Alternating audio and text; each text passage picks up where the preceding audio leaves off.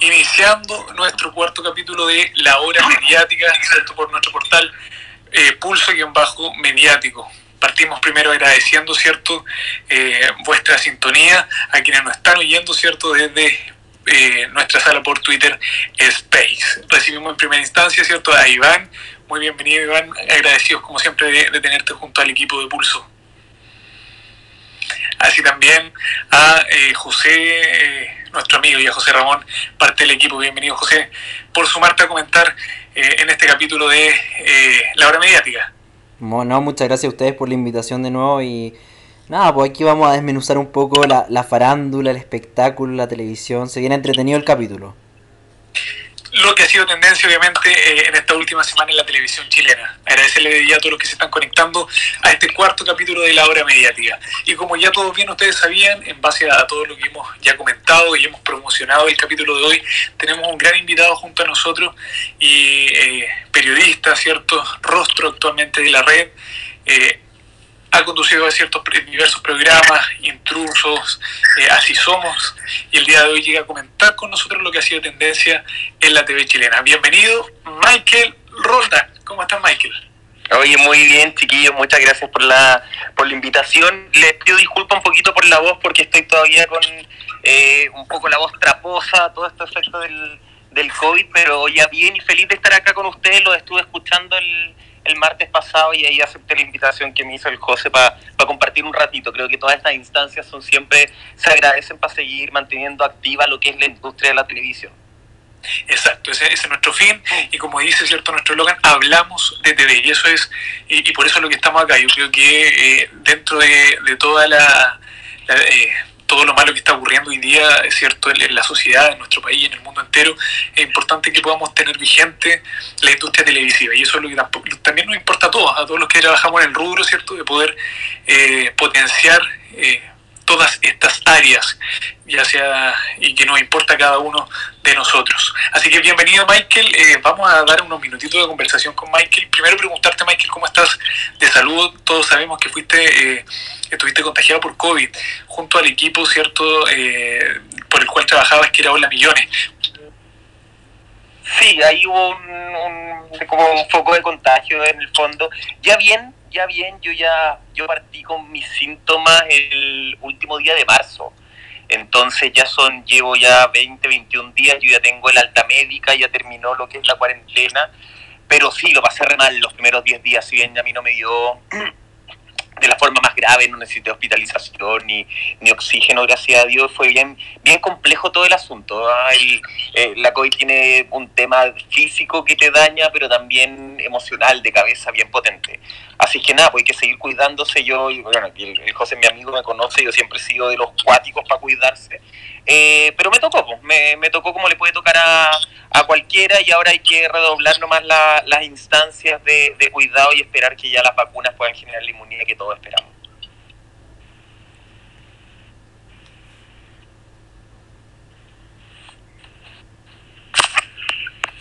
Parece que se nos fue impulso mediático. Oye, sí, se cayó pulso. Algo pasó, sí.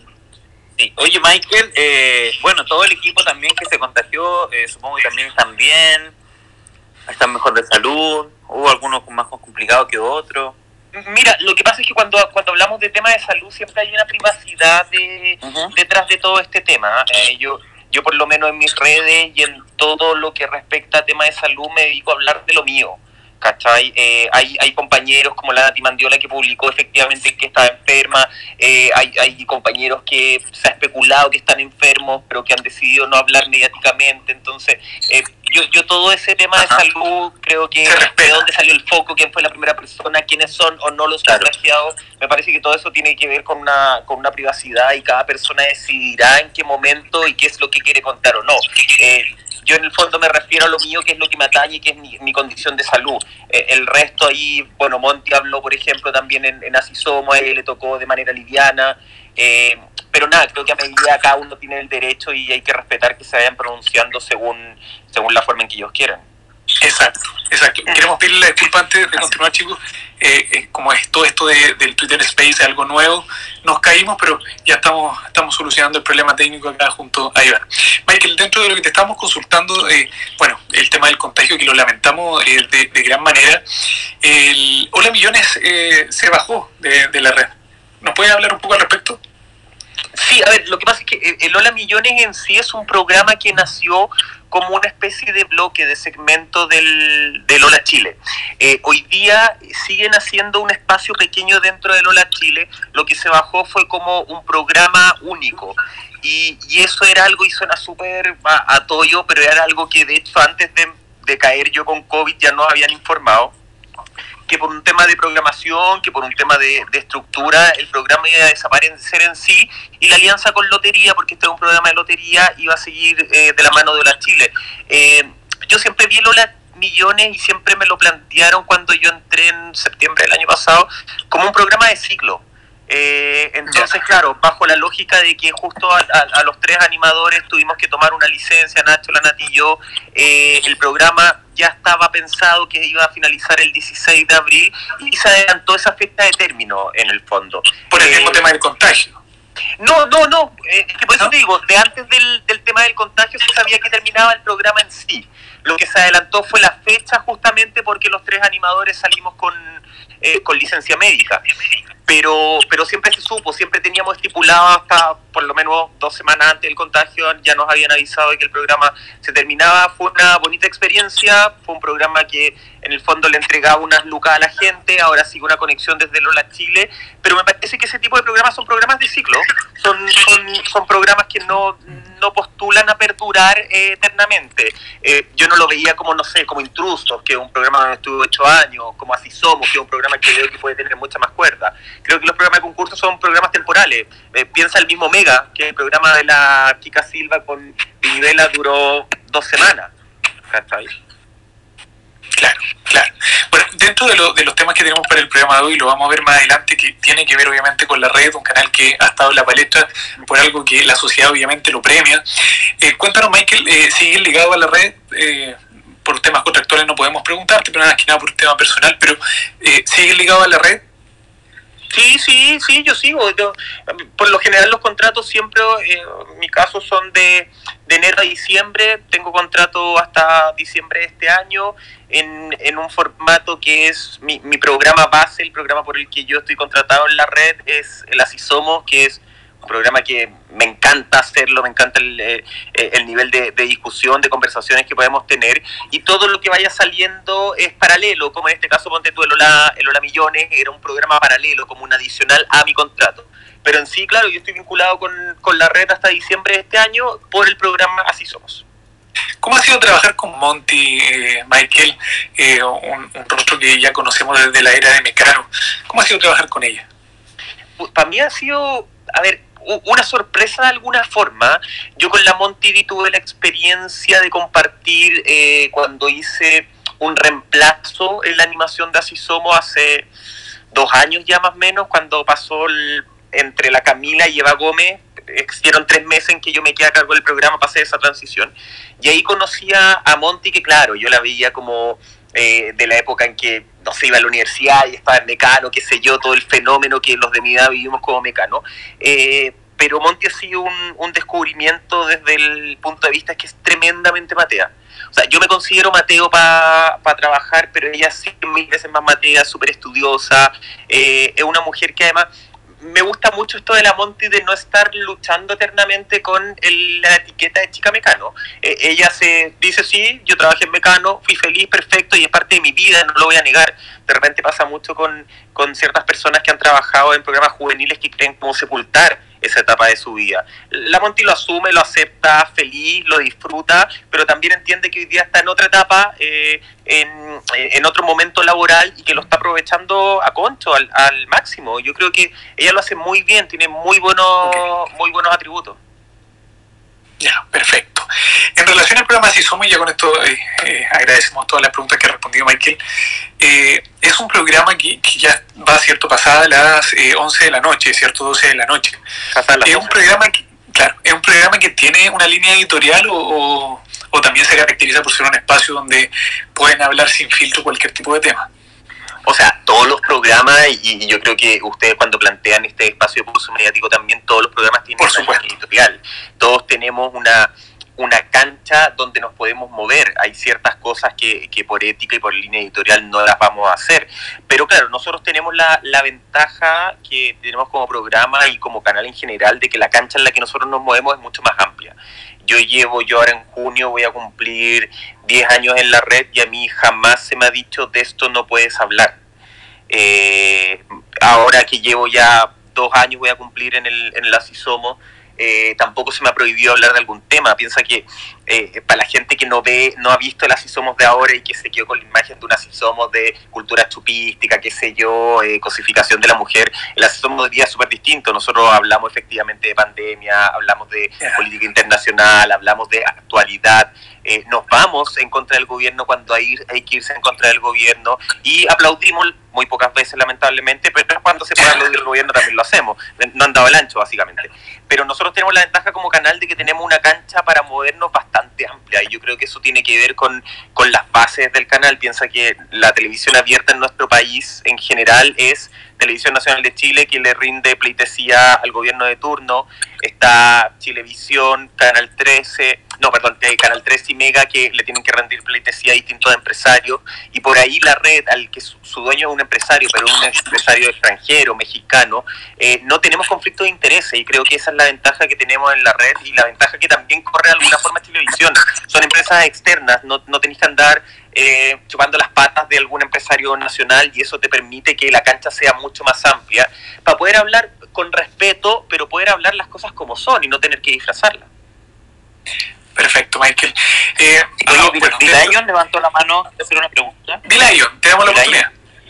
Ah, sí, es que eh, saludar a Michael. Muchas gracias Por, por, estar acá. Y en función de la misma línea tenía una pregunta. Eh, ¿Cuál es su sensación y percepción de lo que está pasando hoy día con el canal La Red, ¿Quién está esta, este conflicto con el gobierno eh, puntualmente?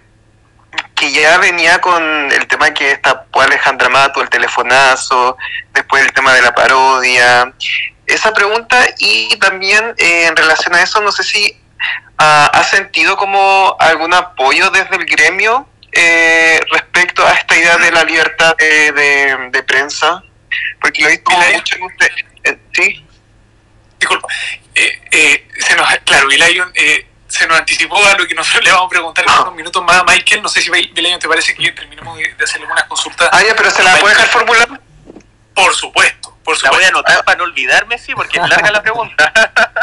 Ah, la, primera es súper fácil, pero la, la segunda es tu percepción respecto a cómo se está moviendo la prensa, eh, como el gremio, como que si has sentido como algún respaldo de algunos sectores o si es como algo que solamente la atañe como a la red.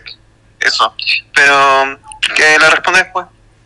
Sí, perfecto. Muchas gracias, Vilayo, por tu Oye, ¿yo puedo hacer una pregunta? Que no sé cómo se levanta la mano acá. Tengo... Estamos todos aprendiendo en Twitter Space. Llevamos cuatro capítulos.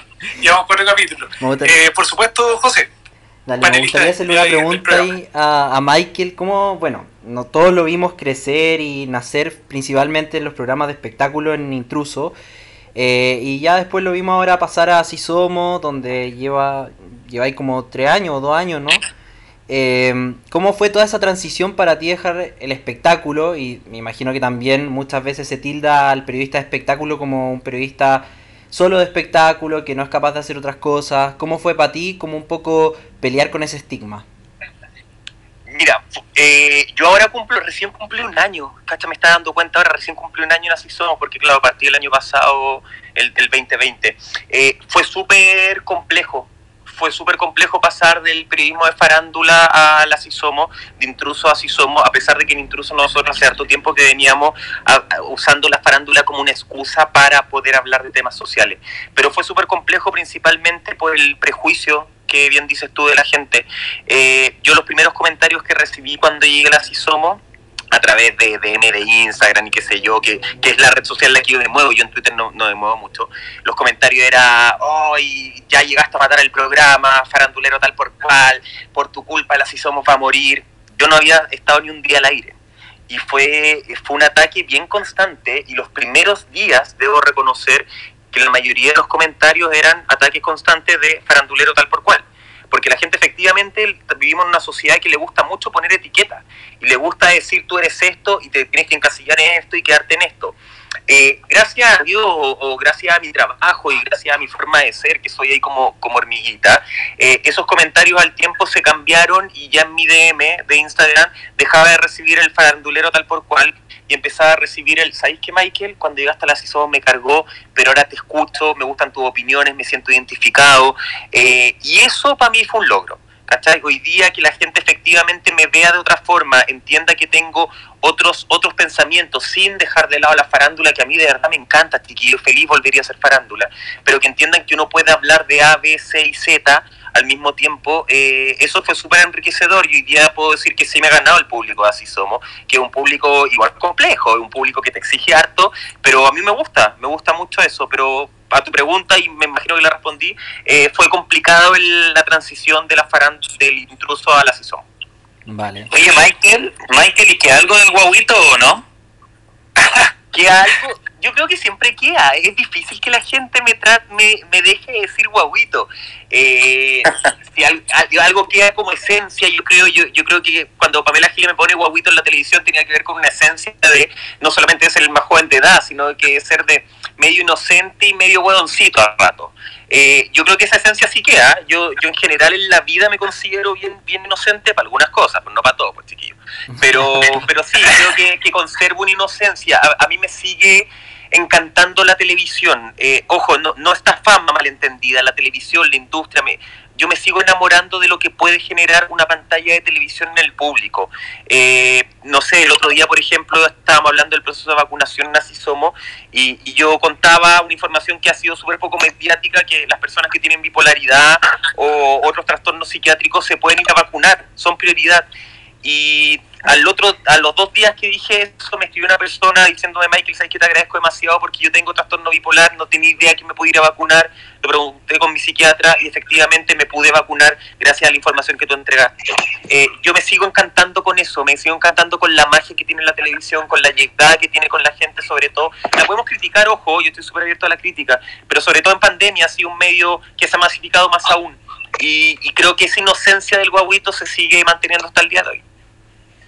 Oye, Michael, te hacer una pregunta bien corta. Um, ahora que mencionaste el tema de la Pamela Giles, tú que trabajaste con ella, ¿qué impresión te da ahora que está tan en la palestra? Wow, ¿quién me hizo la pregunta? Bilion. Bilion, Bilion, hola por acá. Eh, a ver, a mí me parece Pamela Giles, yo tengo que separar la, la imagen y lo que yo construí con ella, que para mí mi experiencia personal eh, con Pamela Giles es máxima, de verdad, muy, muy buena, así como hay gente que trabajó en el mismo equipo y que dice que su experiencia fue pésima, la mía fue muy buena. A mí me gusta mucho Pamela Giles como fiscalizadora del poder, me gusta mucho Pamela Giles eh, fiscalizando que las cosas se cumplan, exigiendo que las cosas se cumplan. En lo personal no sé si me gusta una Pamela Giles ejerciendo aún más el poder no sé si mi lógica de Pamela Giles sería, por ejemplo, una futura presidenta. Yo creo que ella tiene que estar en la fiscalización del poder. Eh, cuento aparte, y ahí ya podrá quedar para, la, para el anecdotario estas estas declaraciones que son parte de, de ella con el abuelo, con Maltés, de que llevan tres años sin sexo y qué sé yo. Pero cuando Pamela Giles se dedica a fiscalizar el poder, me gusta mucho el rol que está haciendo ella. Y la Pamela como panelista incluso, ¿qué, ¿cómo era ella? Eh, así, muy en breve. La PAME, eh, como panelista de intrusos, era tan política como lo es ahora.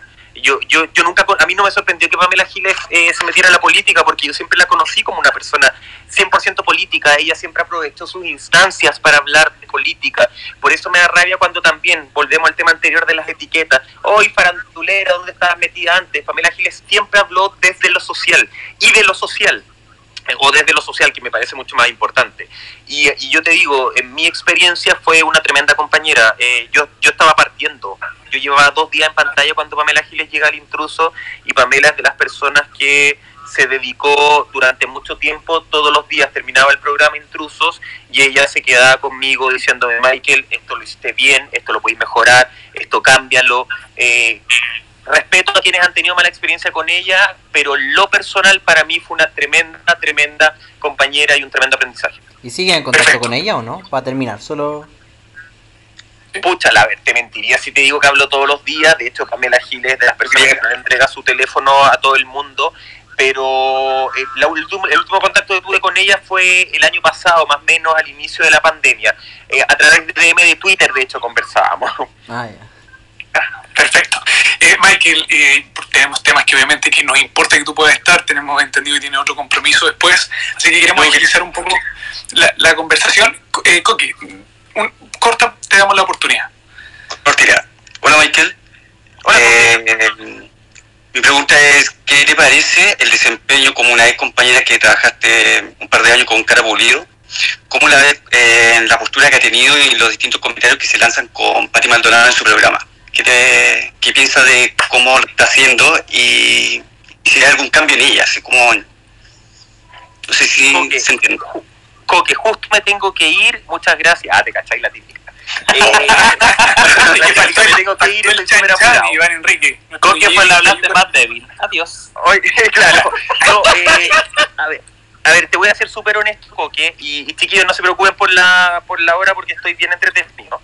Eh, te voy a ser bien honesto yo la Catalina Pulido que hoy día está en los medios, la Catalina Pulido que yo he tenido la oportunidad de escuchar en Las Indomables, no es la Catalina que yo conocí. Eh, yo conocí a otra Catalina de intrusos. Probablemente eh, a lo mejor no hablábamos de temas serios de, política constantemente y por eso yo no conocía este lado tan ultra conservador, tan ultra de derecha de, de Catalina.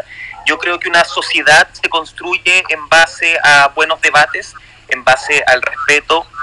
Eh, no soy de las personas que ande tratando de cambiar la mentalidad, el pensamiento ni los ideales del resto. Sí soy de las personas que quiero eh, que se escuchen mis ideales con respeto y escucharlos del otro con respeto. Eh, me parece que ahí, bajo la norma de respeto, el programa Las Indomables a veces yo he visto que se ha caído. No es un programa que escuche, no es un programa que yo siga recurrentemente. Pero, pero sí, frente a tu pregunta, a mí me sorprendió conocer esta faceta de, Catalina Pulido que no se acercaba a lo que yo conocía de ella. Insisto, no quiere decir que ella haya cambiado y si cambió, bienvenido sea. La, eh, la deconstrucción de los seres humanos también siempre tiene que ser constante. Pero, pero me sorprendió y, y no comparto el 99% de su pensamiento, pero también lo respeto.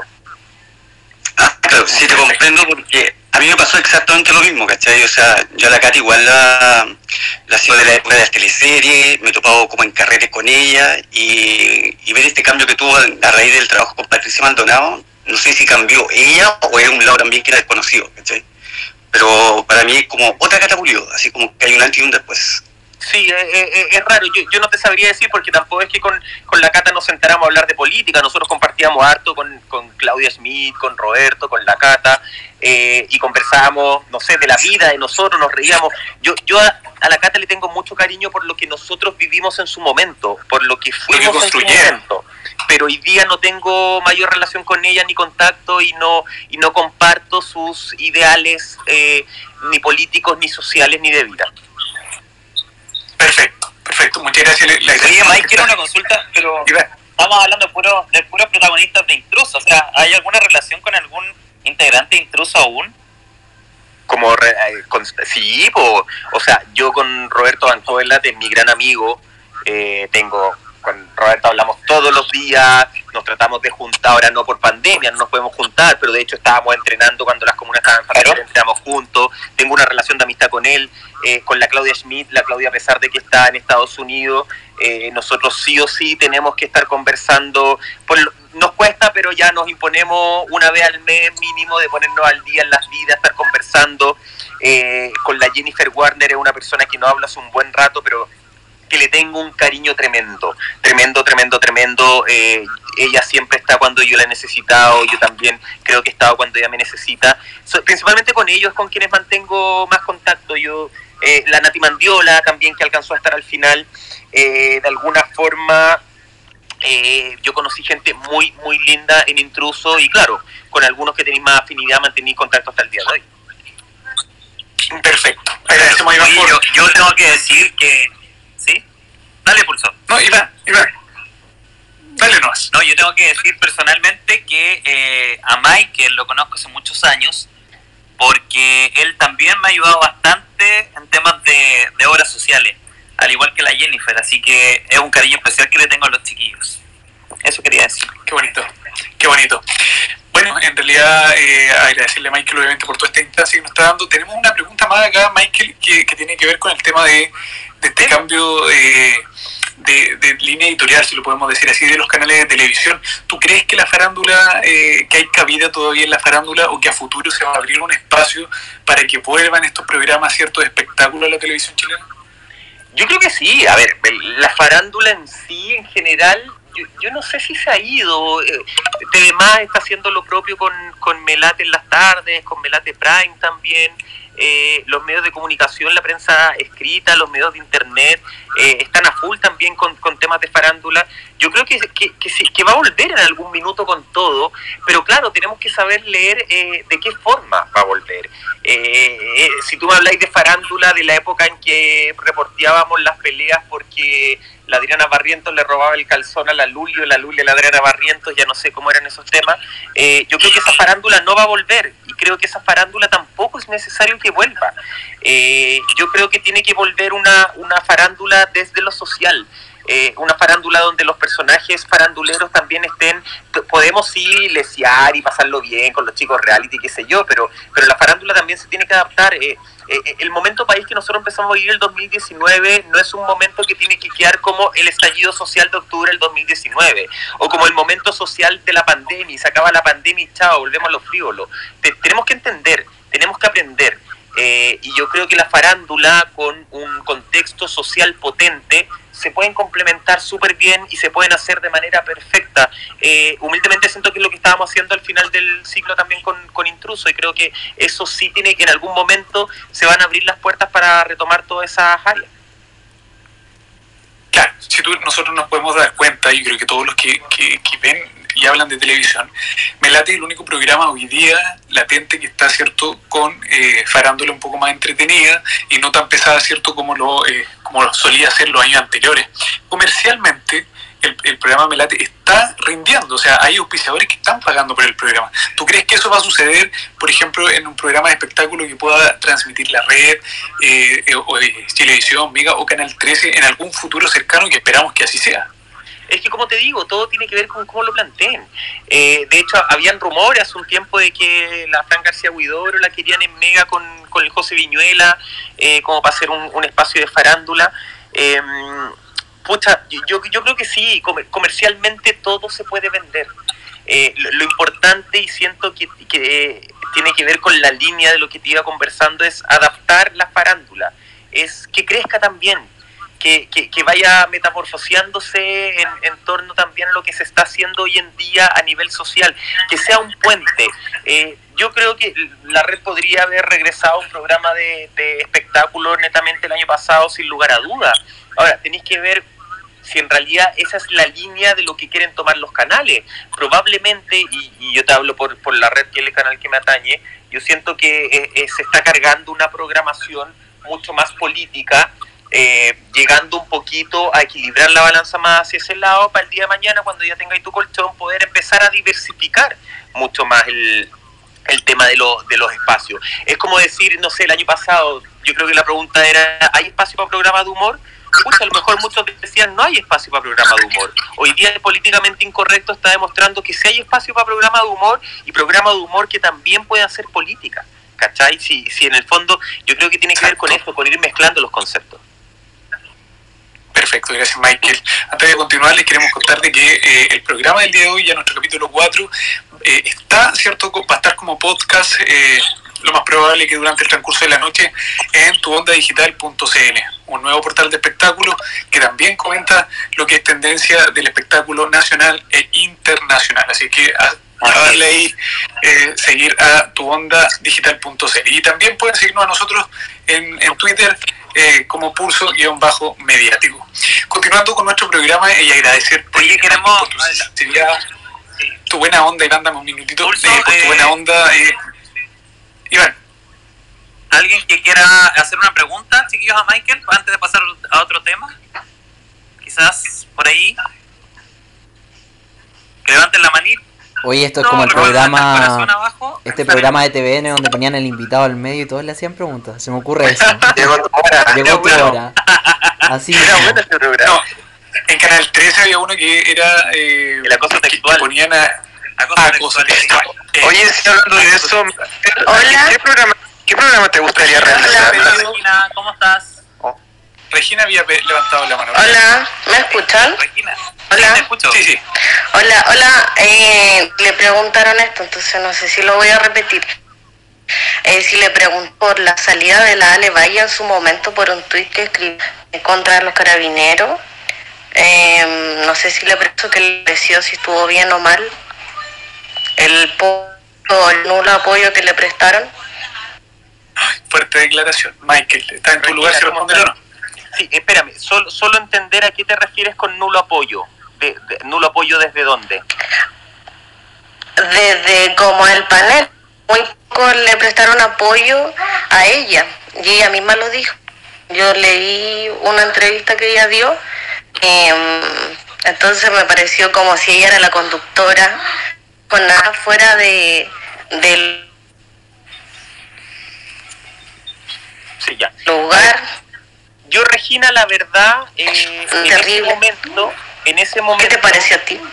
en ese momento, bajo ese concepto, eh, entendiendo que era un Chile previo al estallido social, un Chile previo a, a destapar muchas canalladas de- del cuerpo de carabinero, aún así a mí siempre me ha parecido que el generalizar es pésimo. Y el tratar de cerdos, que creo que era el tuit a todos, a mí nunca me pareció correcto. Con respecto a si existió nulo, poco o mucho apoyo de parte del panel, yo no puedo hablar del panel, yo puedo hablar de- desde mi vereda. Y en mi vereda yo me acuerdo que las primeras declaraciones eran que ella había llegado a un acuerdo de salida. Entonces, cuando uno entiende que hay un acuerdo de salida, tú entiendes que tú también estás aceptando y queriendo irte. De hecho, me acuerdo su primera entrevista en las últimas noticias que ella decía que eh, hace mucho tiempo estaba pensando dejar incluso y que ella creía que diciembre del 2019 era, era el último mes que iba a estar en el programa. Entonces, frente a esas declaraciones que son las primeras, eh, yo mi apoyo lo presté de manera interna, eh, de manera más que apoyo de manera interna, yo expresé lo que, lo que me parecía, si estaba o no correcto bajo mi visión, la salida, conversado o no, todo eso yo lo hice de manera interna porque yo creo que los platos sucios y la ropa sucia se lava en casa. Y, y le escribí Así a la Ale y hablé con ella por interno y esa es una conversación que queda entre nosotros. En lo mediático, eh, quiero que también entiendan, chiquillos, era súper difícil salir a decir estoy o no de acuerdo cuando tú tenías que, en mi caso, seguir al mando de un programa que no solamente era un programa en un canal de televisión, era un programa que le daba trabajo a muchas otras personas y yo tenía que poner la cara por muchas otras personas. Y en, en apoyo, en defensa y en pro del tremendo trabajo que hacía ese equipo, yo no iba a hacer nada que los perjudicara. ¿Y fue difícil para ti, Michael, ese momento, no? Porque tú asumiste el rol de, de la Ale y finalmente nunca lo asumiste como oficialmente como el animador, sino que era ahí como el animador suplente, nunca se te oficializó. Interino. Interino, esa era la palabra. La verdad, José, fue horrible, horrible. Yo creo que de las pocas veces que lo pasé tan mal en televisión fue justamente cuando asumí la conducción interina de Intruso. Porque, por todo lo que le, le explicaba antes a Regina, porque en el fondo pasáis a ser en un momento súper caótico. Yo siempre quise ser conductor de intruso, lo que no significa que anduviera jugando en contra o haciéndole la cama a los conductores, al contrario, yo siempre fui el brazo derecho de la Jenny y creo que si le preguntan a la Ale también la fui un súper apoyo en los momentos que ella estaba animando. Eh, pero yo nunca quise agarrar la conducción en ese contexto, pues en un contexto en el que eh, se había ido la Catapulido, después a la, a la semana se va la Ale Valle de vacaciones y queda hasta embarrada con el tweet, y después llega esta especie de acuerdo de saldita donde se va la Ale, donde además la Claudia Schmidt estaba de vacaciones, donde no teníamos panel, donde se tuvo que armar un panel así con la Nati Mandiola que llevaba dos semanas, eh, llegó la Camila Andrade, llegó César Barrera, eh, después la Camila volvió de vacaciones. Eh, eh, era todo con la gente, con la gente además emitiendo comentarios como la pregunta que hacía Regina de, oye, ¿por qué no apoyan a su compañera? Y uno se dice, puta, ¿y qué sabes tú lo que estoy apoyando? No, ¿cachai? Eh, que, que, eh, eh, eh, ese tema que tiene, yo de hecho de ahí dejé de usar Twitter. eh, ese tema de, lanzar el, comentario súper simplista de hoy no apoyan, ¿por qué? Porque yo quiero verte salir casi con la olla a defender a tu compañera. Eh, no, pues hay otras formas de hacer las cosas. Y también en la interna se viven otras cosas de equipo, donde a lo mejor bajo tus ideales y bajo tu lógica no hay mucho más que defender. Entonces, claro, ser blanco de, ataques constantes eh, de gente que no tiene información porque básicamente no tienen por qué tenerla, eh, sí, fue bien, fue bien complejo. Fue bien, fue bien duro el proceso, pero yo creo que también son etapas que uno tiene que ir viviendo y en lo laboral en distintas áreas se van viviendo. Oye, Michael, y este tema de que si vemos en los años de intruso, donde, donde se, hubo una rotación de varios panelistas, ¿se quiebra la relación como equipo cada vez que se va alguien? ¿O se fortalece más? A ver, como equipo, ¿tú te refieres a equipo completo o equipo, equipo panelista? No, equipo completo. No, no, nunca se quiebra, al contrario. Yo, a ver, yo creo que todas las salidas son dificultosas, más allá de que, por ejemplo, no sé, Roberto Ancola cuando se fue, se fue porque salió porque se fue a TVN a, a, estar, a participar en rojo.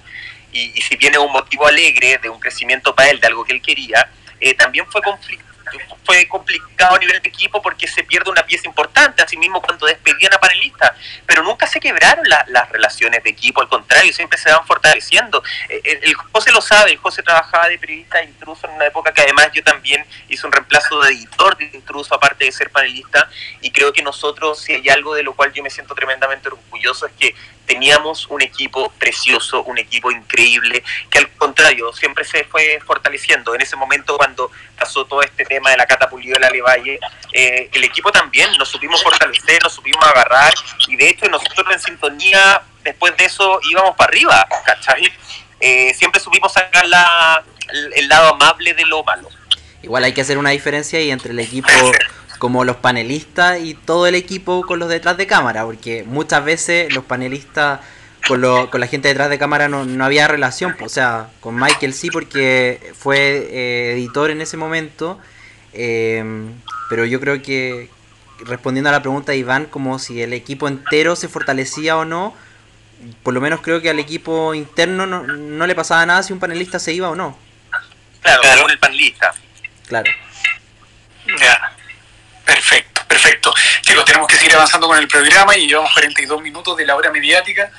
Eh, y tenemos un tema esencial, eh, Michael, que tratar y que tal tal cual como lo, lo, hizo la publicidad que, que, mandamos durante la semana, habla de esta censura a los canales de televisión y donde la red se ha impuesto como un canal que está prácticamente con el pueblo, donde eh, su línea editorial está a, eh, favor cierto de las demandas sociales y se puede ver con programas cierto como eh, políticamente correcto, la línea editorial que está utilizando mentiras verdaderas, ahora este espacio cierto que se dio cierto para la comunidad eh, eh, donde están eh, las gansas, ya eh, cuéntanos un poquito eh, más o menos desde tu perspectiva como rostro de la red. ¿Cómo te sientes tú de que, la red sea al final un canal que está representando hoy día las demandas de la sociedad chilena? a ver, ya, ya acabamos de mezclar un poco las preguntas que ha hecho Belion también, que, que, había planteado respecto a este tema. Exacto. a ver, a mí me parece que lo que está haciendo la red hoy día es lo que tiene que hacer el periodismo eh, yo, yo, sé que eh, en primera instancia todos son, son aplausos y felicitaciones y yo me siento súper orgulloso de trabajar eh, en, la red, pero la red no es este año recién, ha sido siempre así de alguna forma. Creo que ahora porque hay más contenido político se ha exacerbado mucho más. Pero la red en el fondo está haciendo lo que todos los canales tendrían que hacer. el periodismo no es otra cosa que la búsqueda y el demostrar la verdad que los poderosos no quieren que se sepa.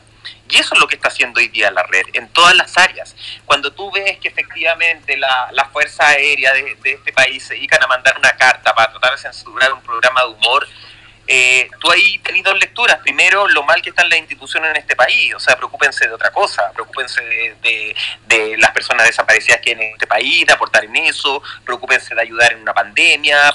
Preocúpense de otras áreas, no de un programa de humor. No de un programa que está mostrándote en la cara al final lo que la sociedad completa sabe. Y también la otra lectura que uno puede hacer es que efectivamente está ahí tocando los callos, ¿cachai? Y, eso es importante, yo creo que es importante la labor social de todos los canales de televisión. Te lo decía hace un rato, eh, la red tiene una cancha más amplia porque nosotros no tenemos que rendirle pleitesía a nadie, nuestro dueño de alguna forma es mexicana, un empresario mexicano, no tiene conflictos de intereses, que creo que es la ventaja con la que también corre de alguna forma Televisión y por eso este, este impacto y esta libertad de lo que puede hablar o no Julio César Rodríguez y la Monse. Eh, Televisión Nacional de Chile no tiene esa ventaja, Mega no tiene esa ventaja, Canal 13 claramente no tiene esa ventaja. Eh, la red es un canal que ha sabido utilizar bien esa ventaja y ahora se ha ido concretando más aún de la mano de Víctor Gutiérrez, que dicho sea de paso, fue conductor de Intrusos también, yo trabajé con él. Eso mismo iba, lo conozco, es un tremendo, tremendo tipo. Eh, yo de verdad le tengo mucho cariño al jefecito y todito. Eh, imagínense que a Víctor Gutiérrez lo demandó Michael Jackson. Entonces desde ahí tú podéis pensar más o menos la línea que él tiene. A él lo que le importa es mostrar la verdad que los poderosos quieren que se mantenga oculta. Y eso como canal se va a seguir haciendo y se sigue haciendo chiquillo en todas las áreas, en políticamente incorrecto, en mentiras verdaderas, en el Hola Chile, en el Así. Eh, hablamos, tenemos una libertad mientras el respeto no sea violado. ¿Cachai? Mientras no nos estemos pasando, eh, como dicen los mexicanos, no nos pasemos de verga se puede, se puede hablar con respeto y eso es lo que se está haciendo. Estamos, creo que estamos haciendo periodismo y eso ojalá los otros canales lo tomen en cuenta. Lamentablemente este tipo de periodismo, este tipo de línea editorial, creo imposible verla en Mega, Canal 13 o TV.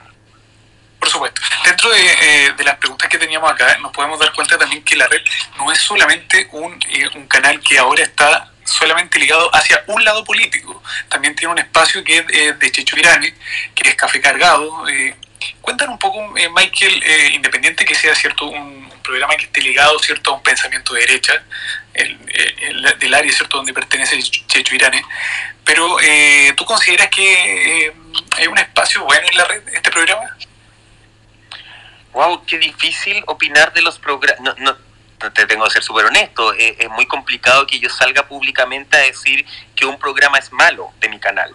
Eh, dicho e, esta aclaración, como para que entiendan más o menos de qué base parto, eh, a mí como estructura de programa me parece interesante. Yo creo que el problema, humildemente, humildemente, yo creo que el problema más bien tiene que ver con una sobrevaloración de la animación y de la opinión de parte de Checho eh, yo, yo por ahí va lo que a mí me, me aleja más de ese espacio, eh, esta, esta sobrevaloración de la verdad que viene desde mi núcleo, desde mi lugar y desde mi mundo. Eso es lo que a mí me aleja un poco del café cargado. Pero como estructura de programa me parecen súper interesados los invitados y también ahí hay que darle un check a Checho. Yo creo que muchos de los invitados van porque es Checho Irán el que está ahí pero, pero yo en general tengo esta, esta formación de que a mí el debate televisivo me gusta. Entonces, cuando todos son de solamente un área, es difícil generar un debate televisivo y ahí a mí se me vuelve un letargo un poquito en el programa. Eh, pero en sí como estructura me parece que es una estructura correcta, eh, donde podríamos a lo mejor controlar el absolutismo de la verdad. Eso sería ideal para mí. Exacto. En realidad, claro, el, programa de Chicho Irani hace como un plus que dice, oye, la red no solamente está mostrando programas de un lado político, sino que también le está dando instancia a este otro lado político para poder transmitir algunas es que Matías? Mira, yo, yo entiendo cuando hablan de, de, que la red se está cargando para un lado político y está haciendo de zurdos, de izquierdas, de comunistas, de comeguagua y todos los epítetos que le queráis meter. Eh, yo siento que no yo siento que hoy día la red no es que se esté cargando a un lugar político. La televisión en sí se dedica a hablar de lo social. Hoy día la red está hablando desde lo social. Hoy día la red tiene comunicadores, y me incluyo, que conocemos lo que está pasando en la calle, que no vivimos en la burbuja de la dehesa hacia arriba, eh, que no vivimos en la burbuja del club de golf y del club de chicureo y de aquí y allá. Nosotros hablamos, cuando, cuando emitimos opinión, la emitimos desde lo social, metidos en lo social. Yo creo que esa es la diferencia y eso es lo que está haciendo la red hoy día. Más allá, hoy día el tema, hoy día lo social está más vinculado a la izquierda. Hoy día ya hace muchos años. ¿Cachai? Entonces, claro, se tiende a creer que es un canal que tira más para este lado y tenemos que hacer este equilibrio con la derecha. No, hoy día es un canal que está puesto al servicio de, la gente y, hoy día de manera más, más tajante, pero que es una realidad que hace mucho tiempo se vivió eh, en el canal. Yo te insisto, nosotros en Intrusos tratábamos de hacer temas sociales muchas veces y, lo recuerdo y lo digo ahora porque de hecho está conectado ahora el... Eh, César B. fue en salida, que le mando un abrazo, tremendo compañero ahí de, intrusos, que él también se dedicó muchas veces a, estampar su postura social eh, en la pantalla. Y muchas veces yo le tendría que decir así como, ya César, contrólate, no estamos hablando de política, eh, pero, pero que siempre fue necesario y siempre fue bienvenido. Perfecto. Michael, eh, Oye, le acabo de mandar la duda y, por, y le damos la César. Sí, bienvenido César, bienvenido a la hora mediática acá en Te acabo, de mandar el micrófono a César. Te va a juntar todo el Michael, y se une a nosotros un ratito. Exacto. Michael, eh, eh, otra consulta y es la siguiente. La red se está posicionando como un canal, pese a no ser líder en sintonía, que está cierto apoyando a la gente y la gente lo está siguiendo mucho y se ve en el fiel reflejo en las redes sociales, que cada uno de sus programas son trending topic y están siendo tendencia a nivel nacional en cada una de sus áreas. Ahora mi pregunta para ti es la siguiente. Vamos a poner en ejemplo Canal 13, que es un canal que ha intentado como dar una careta de decir, oye, ¿sabéis que estamos buscando como una campaña para poder llamar a la gente que ya no somos ese canal del Angelito o ya no somos el canal de Luxit? Entonces, desprendernos un poco de esa etiqueta. ¿Tú crees eh, que va a haber otro canal capaz de poder demostrar realmente lo que está ocurriendo en la televisión chilena, porque eh, si ustedes se han percatado, Canal 13 está con esta campaña del, del, del 13M, de, No Estamos Todas, o sea, como que quiere sensibilizar un poco con algunos temas que están pasando en la sociedad. Eh, wow, yo te lo decía, yo, yo siento muy difícil que exista una libertad editorial completa o pseudo completa eh, nunca 100%, en Canal 13, en Mega o en TVN, por las personas a las cuales ellos tienen que obedecer eh, y seguir instrucciones. Partiendo de esa base que ya lo he dicho como tres veces, no lo, voy a repetir nuevamente. Eh, Creo que otra cosa muy distinta es que sí puedan empatizar y sensibilizar con eh, causas como este como el 13M, causas como de, labor más social como el femicidio, eso tienen todo el derecho y por favor que todos los medios empecemos de verdad a empatizar con eso. Si le vamos a creer o no a Canal 13 en otra área, pucha, si estamos hablando del cajón del Maipo, yo no sé si me voy a ir a ver las noticias a Canal 13, ¿cachai? Eh, no, no sé cuál es su libertad, es más, la sé, su libertad es nula en ese caso. Entonces creo que hay, ciertas cosas en las cuales el, Canal 13 no va a poder tener credibilidad. Cuando vamos a estar hablando de conflictos de agua, Canal 13 no tiene credibilidad para mí. Cuando necesito ver un canal que se atreva a criticar al gobierno con eh, antecedentes, con historia, yo no me voy a ir a ver a TVN en este minuto. ¿Me cacháis? Entonces creo que, no sé, mm, es muy complejo es muy complejo llegar al estilo de libertad que tiene la red, pero también, y tal vez es necesario, tal vez se necesita efectivamente tener todos estos mundos alrededor y todos estos planetas, porque la gente también puede ir analizando, oye, mira, esta misma noticia en el noticiero de Canal 3, en el noticiero de televisión y en el noticiero de TVN. Veamos qué tan distinto la están, la están desarrollando. Eh, ahí corre con ventaja, a mi juicio, Televisión, por lo mismo que te decía, por un tema de, de dueños extranjeros, donde al parecer o existe esta fantasía de que se pueden hablar más cosas. Dicho esto, y entendiendo toda la lógica de los dueños, yo sí creo que los comunicadores, las personas que estamos en pantalla, no podemos ser marionetas eternas. Y efectivamente tiene que llegar un minuto en el que más allá de quién sea el dueño de tu canal, tienes que levantar la voz. Si la gente te va a creer o no ese alzamiento de la voz es otro tema de análisis. Probablemente a la primera no te lo van a creer, a la segunda tampoco, pero cuando ya ese levantamiento de voz pasa a ser tu discurso eh, en pantalla y tu discurso de vida, más allá, independiente del canal en el que estés, yo creo que la gente sí te lo termina creyendo. Ahora, oye Michael, una pregunta. Sí, sí, sí.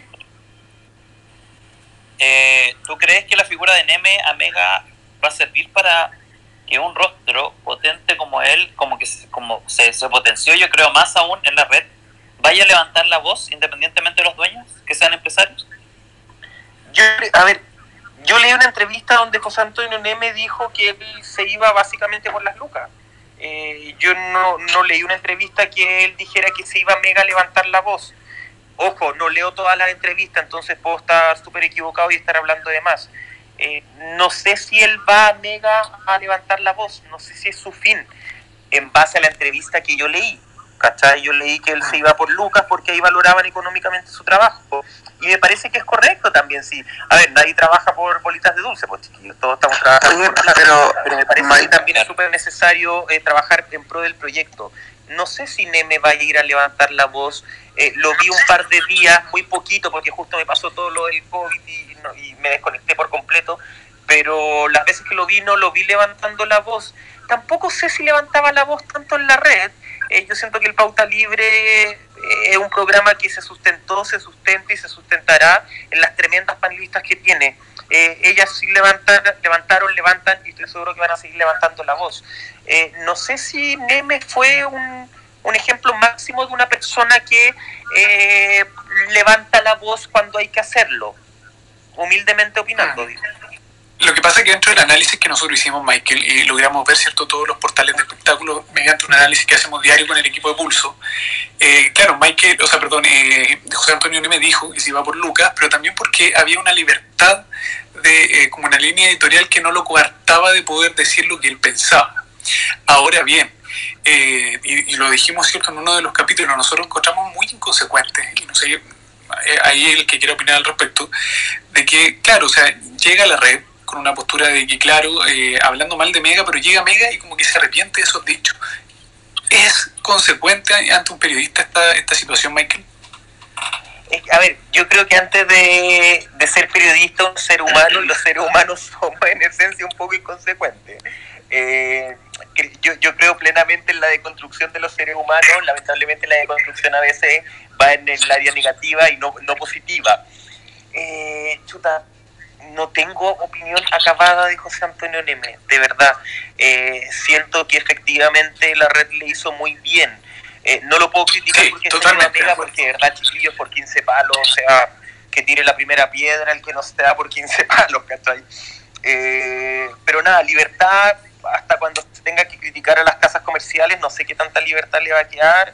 Eh, nada, me parece que él se fue por Luca, está haciendo su negocio, está juntando plata. A lo mejor, no sé, pues, seamos bien pensados, a lo mejor quiere juntar muchas lucas para el día de mañana fundar un medio independiente y ahí darle con todo a los poderosos. Puede ser también, sería válido.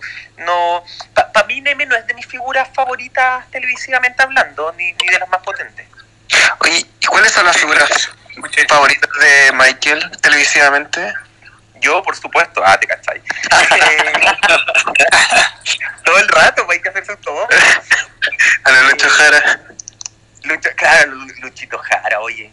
Que embarra Lucho Jara ya. Eh, pucha, a, mí en este momento eh, me gusta mucho y, puede sonar súper banal y va a sonar súper típico y súper clásico y por eso me da lata mencionarlo porque es como, como que te vaya al lugar seguro pero de verdad que yo admiro el trabajo que está haciendo eh, Julio César Rodríguez. Y, lo admiro porque, a ver, muchas veces se dice, eh, no, es que Tonka no puede hablar, porque Tonka tiene tantos millones y no conoce la realidad. Eh, Julio César, yo no sé si ustedes lo saben, chiquillos, pero Julio César es una persona que tiene más plata que pelo en la cabeza.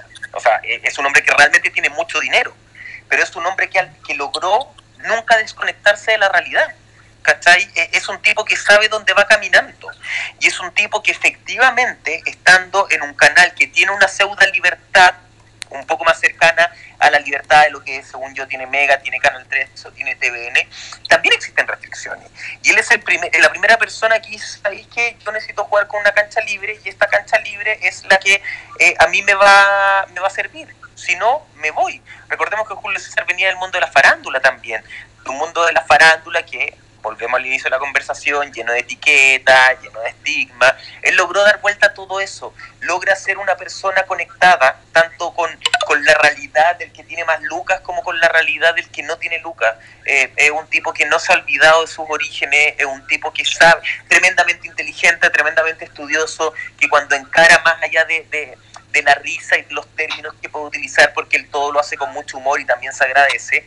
Eh, detrás de su humor hay un estudio, detrás de su humor hay un conocimiento y detrás de su humor hay una valentía. Y eso yo lo valoro del cielo a la tierra. O sea, para mí es de los buenos comunicadores que hay hoy en día. Perfecto. Michael, eh, te tenemos dos consultas y, y, en la que te vamos a hacer a continuación solamente nos respondas con sí o no.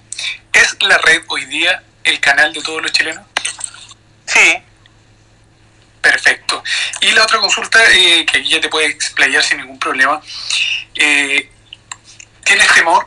¿Tienes temor de que eh, Víctor Gutiérrez pueda dejar la dirección ejecutiva de la red luego de todos estos problemas que políticamente se empiecen a, a, eh, ver algunas, algunas rencillas por ahí y que poco menos le obliguen a los dueños del canal cambiar el director ejecutivo, no sé, dentro de la ignorancia por, por no trabajar mucho en, en, el área, digo. Mm, a ver, todo esto desde una opinión súper personal, no, nunca me lo había, nunca me lo había planteado lo que me estás diciendo. Yo creo que las presiones ya lleva más que demostrado con la red que las presiones existen. Eh, y Víctor Gutiérrez también ha demostrado, y a los que trabajamos hoy día con él, los que lo conocimos hace muchos años, en, en la otra etapa de, como conductor de intruso, cuando trabajé con él, sabemos que eh, si hay algo que él no tiene es miedo. Y él te enseña efectivamente que el buen periodismo no se puede hacer de la mano del miedo. El miedo se tiene que dejar de lado. Bajo esa lógica, eh, no, no veo el por qué tuviese que dejar la dirección ejecutiva del canal. Espero que no lo haga porque tiene un, valor agregado no solamente desde la valentía del periodismo, sino que desde el coraje del humano tremendo. Eh, es una persona muy, muy humana, muy cercana, de verdad, con absolutamente todos. Eh, entonces me parece que sería una tremenda pérdida. Ahora, conociendo a Víctor, estoy seguro que si el día de mañana, por ese motivo, que más allá de las presiones, porque eh, el dueño mexicano de verdad que las presiones se las guarda en mejor lado, eh, si Víctor llegara a dejar la dirección ejecutiva del canal por temas personales, sería primero, y, segundo, eh, estoy seguro que nunca dejaría el vínculo con la red. Eh, hoy día hablamos de Víctor, director ejecutivo del canal, pero él hace mucho rato que está trabajando o asesorando externamente al canal. Eh, si él se va de ese cargo de probablemente seguiría vinculado como en las sombras, por decirlo de alguna forma. ¿Cuánto tiempo lleva como, como asesor externo, qué sé yo? No tengo idea. De verdad que no, no, director ejecutivo? Exacta. Como director ejecutivo, Víctor debe llevar eh, un año, un año y tanto. Yo soy súper malo para las fechas, chiquillos, y acuérdense que yo todo esto lo hablo desde mi visión, no, no soy vocero de la red en lo absoluto. Eh, pero debe llevar como un año y tanto, yo creo, más o menos, sí. Oye, Mike, ¿y qué te parece que, bueno, Víctor, un periodista, tome un rol tan importante en un canal de televisión, que creo que en los otros canales no pasa mucho que un periodista esté en un cargo tan alto? Bueno, el resultado está a la vista, pues José. Estamos acostumbrados a que efectivamente sean eh, ingenieros, expertos en números, expertos en finanzas los que toman los cargos ejecutivos de los canales. Estamos viendo que cuando un periodista toma un cargo ejecutivo, se hace buen periodismo. Cuando un periodista toma un cargo ejecutivo, se entrega libertad. Cuando un periodista eh, toma un cargo ejecutivo, se entrega una cancha amplia para poder decir la verdad y para poder defender en parte a la ciudadanía desde lo que nosotros como medio de comunicación nos respecta, que es exponer la verdad que se está viviendo y que están viviendo hoy día los chilenos. Eh, me parece fantástico y más fantástico aún que sea un periodista además ligado al mundo de la farándula. Eso es un tremendo tapaboca para todos los prejuiciosos y los ansiosos de etiquetar ahí a la gente. Perfecto. Eh, eh, bueno, Michael, te están mandando. Oye, desde junio del año pasado que están en cargo. Ahí está, Mira, yo soy pésimo para las fechas, te escucho. de manera interna nos están escribiendo muchos de nuestros seguidores de Pulso, enviándote muchos saludos. Michael, dicen que te cae, te cae súper bien. Eh, un gran periodista, dicen por acá. Y de algunos portales también nos están escribiendo de que muchas de las conversaciones que ya hemos tenido van a salir el día de mañana por ahí en algún portal de espectáculo ya conocido eh, en todo el país. Continuamos con nuestro tema, chicos. Ha estado muy buena la, hora mediática el día de hoy. Chicos, Michael, ¿y tiene? ¿Me escucharon por ahí? Sí, demos la bienvenida a Mundo C13. ¿Cómo estás? Hola, muy, muchas gracias, estoy muy bien y quería felicitarlos por este tremendo espacio que no había tenido la oportunidad de asistir. Eh, me parece increíble lo que están haciendo. Muchas gracias. Mucho, que tengan invitado a Michael Roldán, eh, Sergio Díaz también está, César. No, o sea, está, pero aquí hay mucha gente y, y ustedes mismos, Pulso Mediático, Iván Enrique, o sea, la embarró. De verdad que yo los felicito por este espacio que se nota que le están poniendo ganas y harto color, pues me gusta mucho, los felicito de verdad estamos intentando poder... Muchas gracias. Eh, sí, muchas gracias. Estamos, como, tal cual como lo, hemos dicho siempre, nuestro portal, eh, tal cual y como lo dijo Michael en un inicio, tiene una línea editorial y es obviamente eh, comentar lo que ha sido tendencia durante todo el tiempo, durante la semana, durante el año, durante el día, y, poder revivir un poco el espectáculo, ¿cierto?, en, la televisión chilena. Muchas gracias, Mundo C13. Por también lo invitamos. invitamos que estamos todos los martes todos los martes. todos los martes con la A mí se me olvida el programa y ahora era las ocho y media y fíjate que me acordé de repente y dije, oye, así veo y dije, oye, era hoy, día es, ¿cachai? Y me metí y, y, al tiro. Y lo aproveché porque ya van varios martes que me acuerdo y que no pasa nada. O sea, me acuerdo a las nueve, a, las diez. claro, no. Oye, también saludos. no solamente Mundo se conectar. Cristian Pino, también saludos para ti. Muchas gracias por estar ahí escuchándolo. Exacto. No solamente el Mundo se 13, como estaba diciendo, sino que también hay otros de muchos seguidores que nos dicen, hoy saben que no lo pudimos ver, pero está el podcast, desde hoy día en adelante va a estar el podcast, así que para que lo escuchen todos los que se lo perdieron, lo vamos a subir a nuestro portal. Continuamos con los temas, ya el, último tema del, programa del día de hoy es, eh, tiene que ver con los matinales.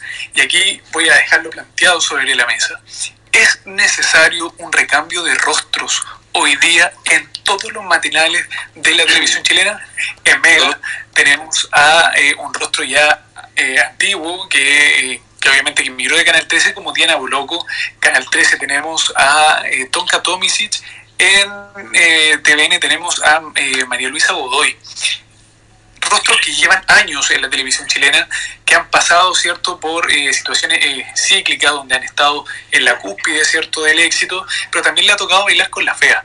Pero hoy día, en tiempos de pandemia, eh, post estallido social, es necesario un recambio en, de rostro en los matinales. Eh, Iván Enrique, te doy a ti primero la palabra para posteriormente dársela a Michael. Oye, yo creo que sí, es necesario un recambio, pero también, como lo que decía Michael, eh, no alzan la voz los, los rostros en la televisión chilena. Yo siento que falta más cercanía con la gente. Quizás a lo mejor no es necesario el recambio, pero eso se pensaría siempre y cuando, eh, por ejemplo, la tonca, la diana, sea más cercana. Eh, siento que están como muy fríos, están en una vereda totalmente diferente, quizás porque no lo han pasado mal tampoco, pero... Yo creo que han tratado, han tratado. Lo... Creo, yo. Sí. Michael, te damos la oportunidad, A, a mí me pasa que, ¿qué entendemos como recambio? Eh, yo me acuerdo hace muchos años conversaba con Jaime Coloma porque se planteaba mucho, necesitamos un, recambio de gente en la televisión, siempre están los mismos. No sacamos nada con cambiar las caras si los pensamientos, si las, políticas eh, idealistas se siguen manteniendo. No, sacamos nada con cambiar eh, a una tonka Tomisic y poner a otra persona si la otra persona llega con las mismas ideas, con la misma forma de hacer televisión. de repente puede seguir la misma tonka, el recambio tiene que venir desde una actitud, tiene que venir desde un conocimiento, desde una empatía, esta palabra que está tan manoseada. Entonces, ¿qué entendemos por recambio? Eh, el recambio es necesario desde los ideales que se están planteando en la televisión, desde la forma en tratar justamente los temas sociales, desde dejar de mirar, por ejemplo, a, la señora que está peleando por su bono como una especie de trofeo porque este periodista la agarró primero y se la ganó al otro canal, y empezar a darle la dignidad que merece y necesita esa señora que está peleando por ese bono.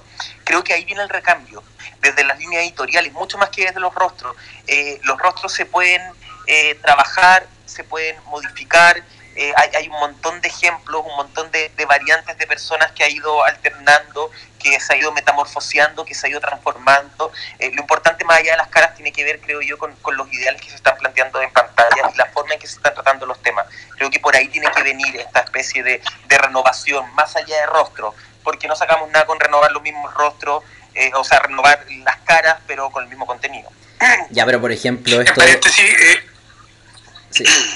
Esto de acercar como a los rostros a la gente, que se hizo muchas veces con Tonka, sacarla a la calle, igual siento que es como un poco ridículo, una forma media prehistórica de acercarla a la gente. O sea, está bien. Es ridículo por la forma en que lo sacan. Sí, la exponen demasiado. ¿Cómo acercáis a Tonka y cómo acercáis a Lucho Jara? Los subía a una van encerrado en el canal, los metía al medio de una población, los bajáis de la van, los subía a la micro interactúen en la micro, la risa fácil, cinco minutos, lo bajamos en la micro, lo encerramos en la van, lo metimos al canal. Eso no es acercarlo a la gente. Por supuesto, ¿no? Voy al, tema de cómo lo hacen los medios hoy día. Claro, lo hacen el trabajo tiene que venir desde el rostro también.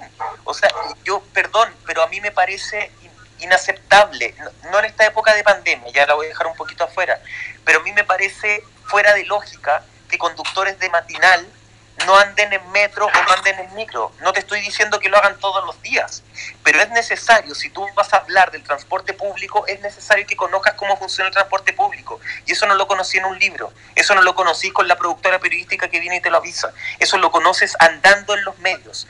Eh, para mí es inaceptable y para mí deberíamos dejar hace mucho rato de, sacar las figuras televisivas de los podios. Oye, anda y hazte un chequeo a un hospital anda y, conoce efectivamente lo que es un CESPAM. ¿Cuántos conductores hoy día de matinales saben lo que es ir a un CESPAM? ¿Cuántos saben lo que es ir y sacar un número en un policlínico para ver si después te atienden? Esa, e, ese es el cambio al que yo postulo. Y ojo, no estoy diciendo en nivelar todo para abajo, que todos nos vamos a ir a atender al CESPAM. No, ojalá todos podamos tener acceso a una clínica. Pero hoy día la realidad es que no todos tienen acceso a la clínica. Y hoy día la realidad, a mí me gustaría es que los comunicadores sí conocieran eso. ¿Cachai? No podéis tener un comunicador en pantalla hablando de apoyemos a las pymes y cuando termina el programa sale el cartón de Juanita Pérez se viste en Carolina Herrera. José Antonio Nemes se viste con Sarika Rodríguez. Y hace cinco minutos me está diciendo apoyemos a las pymes. O sea, eh, un poquito de consecuencia también. Perfecto. Michael, eh, otra, otra consulta eh, al respecto, y lo habíamos tratado en, otros capítulos también de, de, la hora mediática, donde, eh, claro, también tiene que ver mucho acá el tema comercial. O sea, Canal 13, por ejemplo, no va a buscar otra animadora sabiendo que Tonka Tomisic llama demasiados auspiciadores para, obviamente, eh, para su programa. Y eso pasa también con Mega en el caso de Diana. Hay, son rostros que son tan llamativamente, o sea, que llaman tanto, mejor dicho, la, el área, a las áreas comerciales, potencian el área comercial del canal, que va a ser muy difícil poder, ¿cierto?, eh, sacarla del lugar donde están. Pero ¿y eso sigue siendo así? Hoy en día yo lo pregunto sin saber mucho de, la parte comercial de los canales o de los medios. Porque por lo que vimos, no sé, la publicación del el financiero el fin de semana, que Tonka va en caída. Tonka antes estaba en mil marcas, ahora ya no la vemos en las televisiones comerciales por lo menos. Entonces no sé si tanto sea su fuerte el área comercial o no. y de hecho, José, hay que complementando lo que tú decís, eh, hace sé, dos años, pensaríamos que una Montserrat con un Julio César Rodríguez habrían sido una buena dupla matinal y hubieran eh, atraído marcas. Probablemente no. ¿cachai? Entonces yo creo que eso sí va cambiando. Ojo, ojalá que Tonka siga con y, que siga entrando, y que siga entrando dinero a los medios de comunicación porque es necesario, pero que ese dinero también te permita una libertad. Yo me recuerdo de, de cuando estaba en, en TVN muy bien, muy buen programa. Bienvenido. Lo, estaba escuchando. y me, y, me, acordé de, las críticas que, le hacían a Felipe Camiroaga cuando estaba en, el 7 por su participación en Buenos Días a Todos y por el sueldo que ganaba. Ponte, siempre el, sueldo de Camiroaga fue un, fue un mito, pero no sé cuál era. Ponte que hayan sido 20 o 30 millones, que, que, era escándalo y en esa época. Pero claro, alguna vez él mismo explicó, no sé si se hizo público o no, pero lo que él recaudaba para el programa, para el canal en publicidad, era eso y el doble. Entonces también de alguna manera se justificaba en ese tiempo que, que él recibiera ese sueldo en esa época. Perfecto. Oye, agradecerte, eh, Cristian, por sumarte a comentar aquí en, la hora mediática. La televisión está cambiando, eh, está cambiando hoy día también la forma de hacer televisión, donde no hemos visto, ¿cierto?, eh, con una pandemia, con un estallido social de por medio. Hoy día mi pregunta, y nuestra pregunta también es la siguiente. ¿Creen ustedes, estimados auditores, que nos, quienes están acá también y Michael, que los matinales ya no están cumpliendo la, la, función que cumplían quizá hace 10 o 15 años atrás, no están encajando un poco con la realidad social que estamos viviendo hoy en día. Cristian, Michael, cualquiera, le damos la oportunidad. Michael, Cristian, Michael, yo después. Te saludo, Cristian. Ya, Cristian. Perfecto. Yo primera vez que ocupo este, eh, primera vez que ocupo el, programa, pero los matinales después del 18 de octubre no cabe ninguna duda que, se, han, se han convertido en, los estelares de, del pueblo y de, la gente, de los televidentes y sobre todo cuando, cuando hay una cuarentena que obliga a la gente a estar en la casa, a hacer teletrabajo, eh, es cosa de ver cierto el, fenómeno que se ha vuelto el matinal de televisión con Julio César, eh, que, es realmente un fenómeno y, y ahora como lo ha tratado de de, opacar un poco el mucho gusto llevando a José Antonio Neme, que, que son opinantes, que encaran a la autoridad, hoy día el que quiere brillar eh, tiene que estar en los matinales, 100%, creo yo. De, alguna forma considera que... Esto... Dale, dale. disculpa por interrumpir. No, no, no, lo que decíamos nosotros, o sea, eh, tú consideras, eh, Cristian, que es un espacio importante hoy día la televisión chilena, sin lugar a dudas, porque es un programa que está cinco horas al aire. Pero hoy día los equipos que están detrás de estos materiales están cumpliendo con el objetivo realmente. Dejando afuera, obviamente, a Contigo en la Mañana, que es un material que está liderando y que prácticamente eh, su, su, enfoque ha sido eh, desde el estallido social, eh, valga la redundancia, la parte social entendiendo también, chiquillos, que eh, el rating y la forma de medir es, bastante arcaica. Yo no le estoy quitando para nada mérito, ya se los dije, me encanta lo que hace el matinal de Chilevisión. Pero también creo que hay que regirse un poco menos por los números. Recordemos que nosotros tenemos un sistema de medición que no es en todas las regiones, que no es eh, representativo de todas las casas ni de todas las personas que lo están viendo. Eh, haciendo esa aclaración, a mí sí me parece que los matinales están haciendo el desde la pega y creo que ahí es súper amplio y tendríamos que entrar a analizar cada espacio por separado, porque claramente analizar lo que hacen en TVN versus lo que hacen en televisión es completamente distinto, tiene otro, otros aristas y otros parámetros. Eh, me parece que los espacios matinales que se están volcando a la calle y que están llevando efectivamente los protagonistas a la gente, el protagonismo a la gente, a, los noteros que están buscando la noticia, que están reporteando y que están haciendo cosas, esos son los matinales que van eh, ganando en credibilidad, son los matinales que van creciendo, eh, pero ojo que también puede ser cualquier espacio, es como en Canal 13 a mí me gusta mucho lo que está haciendo el, el Aquí Somos Todos del Ángeles Araya, creo que tienen una, una columna de ayuda que hoy día es súper necesaria, una columna de ayuda que efectivamente se busca y se requiere. Y esos espacios tú los podías extrapolar más allá de los matinales o no están haciendo la pega, la están haciendo el desde. Creo que les falta aún más. ¿Puedo sumar una pregunta? Eso? Claro, fundamentando la respuesta de Michael. Por su parte, José, dame, un, minuto. Eh, fundamentando la respuesta de Michael, claro, hay que poner el ejemplo de que somos todo un espacio que, independiente que no es líder en sintonía, estuvo mucho tiempo marcando entre 4 y 5 puntos, basado, ¿cierto?, en la medición del rating, ¿cierto?, por eh, eh, Media. Sí, creo que eh, hoy día, no, no, no, está, entre los 4 y 5 y hoy día marcó un promedio de 7,3 puntos de rating. O sea, se, está como volviendo a, la sintonía que tuvo en un inicio cuando se estrenó eh, el programa. Ahora, eh, claro, o sea, estamos con un sistema de medición arcaico, pero eh, ¿tú crees que hoy día la televisión y, las marcas van a trabajar en base a que la red, a cómo reaccionan frente a los programas en las redes sociales? ¿Puede ser un sistema de medición? ¿Qué consideras tú? ¿A quién le estoy preguntando? Michael, a ti, a ti. Ah, sorry. Eh, a ver, yo, yo creo que debería ser un pulso, debería ser una forma de, medirse. Probablemente, y esta discusión estaba hace cinco años, de que efectivamente el rating, por ejemplo, tendría que tomar de la mano de las redes sociales, como ya se hace también en otros países. Esto no es algo que estemos inventando en Chile. Pero hace cinco años se inició la discusión y hasta ahí quedó la discusión. Y, siguió en eso, en una discusión eterna que no, no avanzaba mucho más. Yo creo que sí, efectivamente, hay muchas marcas que prefieren eh, meter sus lucas en redes sociales de influencer versus en publicidad de la televisión. Yo creo que el complemento es lo necesario y el complemento es lo que tendría que ser el, el camino para el día de mañana. Insisto, que esos dineros y esas marcas, y ahí no sé cómo antes se puede llegar al equilibrio, eh, efectivamente no pasen a tocar una línea editorial o no pasen a tocar una libertad de prensa que hoy día está tan conversado y es tan necesario.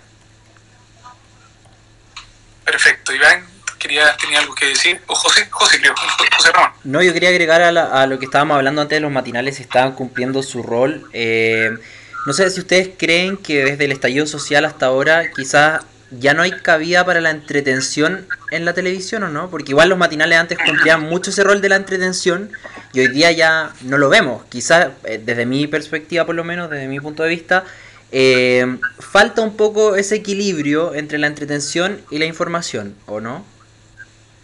Michael, ¿qué opinas tú de eso? Ay, a ver, es que yo, el matinal no es todo. ¿Cachai? No es todo lo que tenemos en, televisión hoy día. Hoy día vemos programas que abarcan entretención, vemos el, el Melate, el Melate Prime, los días viernes nosotros en Así Somos estamos con un semanario de lo insólito y nos va re bien, ¿cachai? y, tiene que ver justamente con tomar un poco esta actualidad un poco más ligera, un poco más light, un, poco más con humor, con reírnos. Eh, hay distintos espacios, pero, pero también no podemos hacer todo humor. O sea, estamos en medio de una pandemia, estamos atravesando todavía un, un, estallido social, una crisis social que no se termina, que no tiene para cuándo acabarse. Entonces, claro, hay una relación, hay una obligación, hay una necesidad de parte de los medios de estampar la realidad que se está viviendo. El humor, yo José, siento que no se perdido por completo y que sí hay espacio y que la gente también lo agradece, pero la gente agradece este tipo de humor un poquito más, no, no sé si está bien usada la palabra, pero la voy a usar igual, un poquito más inteligente. Eh, no, no, no el humor rápido, burdo, a lo mejor que en una época en el Morante con compañía fue un exitazo. No, pero yo me refiero, a tú, lo que pasaba antes en los matinales, en el mucho gusto que hablaban sus anécdotas. Bueno, ahora lo vemos igual en el Contigo en la Mañana, que por lo menos bien tempranito hablan de su historia, su anécdota. La Monse la otra vez empezó a hablar como temas más sexuales, se, se soltó. Vimos una Montserrat muy poco empaquetada y muy diferente a lo que habíamos visto en el 13 finalmente y, que bueno, de la mano de Julio por supuesto se ha logrado soltar un poquito más y creo que eso también le ha favorecido harto. Claro, pero es que hoy día cuando tenía en, la calle a, no sé, este invento, en un móvil, 20 personas eh, indignadas, algunas llorando, desesperadas por acceder al bono clase media, eh, eso, eso es lo importante, porque yo sentiría que sería una burla hoy día tener a una Raquel Argandoña hablando de cuántas botas se compran de semana, como en algún momento sí lo hizo y fue súper entretenido y yo lo veía y me mataba de la risa o hablando de sus experiencias amorosas con, su pareja y que la campañita y esto aquí y esto allá. Creo que hay tiempos y tiempos. Eh, hoy día probablemente a Julio César y a la Monse se les permite más porque ellos rinden más en pantalla, rinden más en cuanto a la discusión política y a la discusión social. Eh, no sé si todos tienen esta línea de crédito.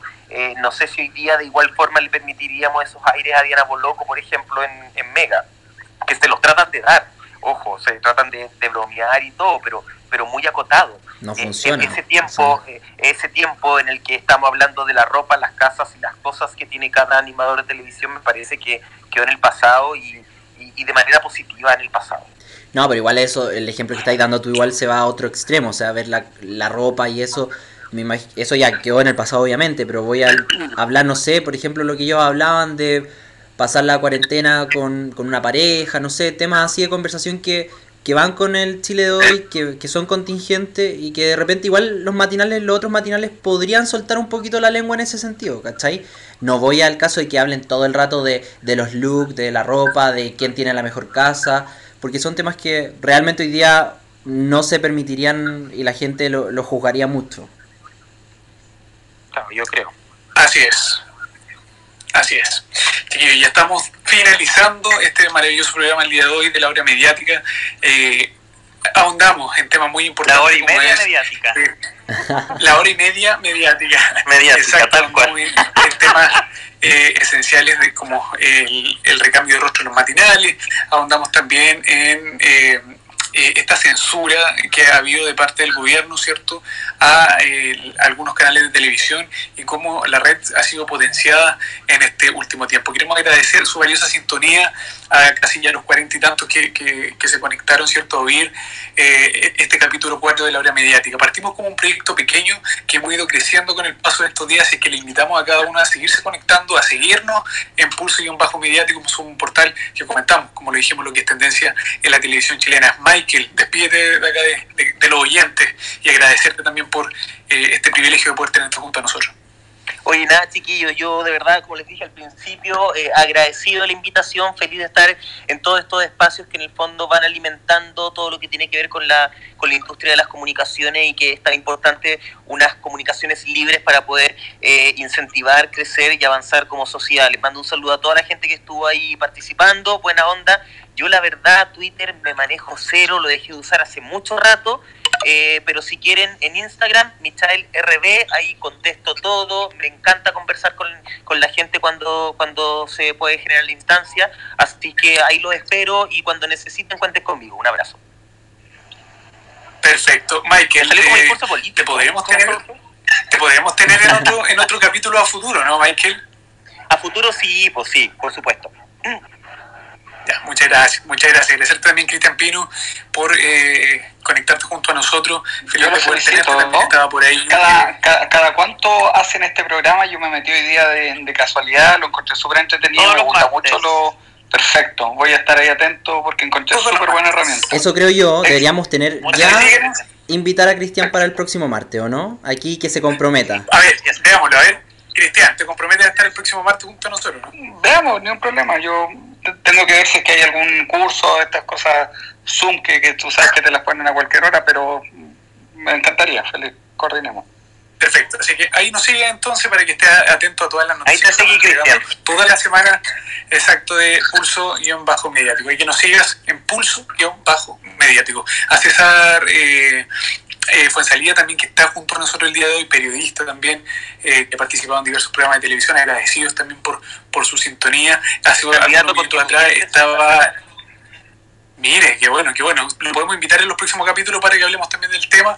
Estuvo eh, parte del director ejecutivo también de TVN, incluido en, eh, en nuestro programa, así que está llegando a los medios y eso es lo importante, chicos, generar instancias para comentar lo que hoy día ha sido tendencia en la televisión chilena. El espectáculo tiene que seguir. Agradecer también a Nacho Rodríguez, periodista, ¿cierto?, de ex periodista de televisión, que también estuvo el día de hoy junto a nosotros. Iván, despídase de nuestro público.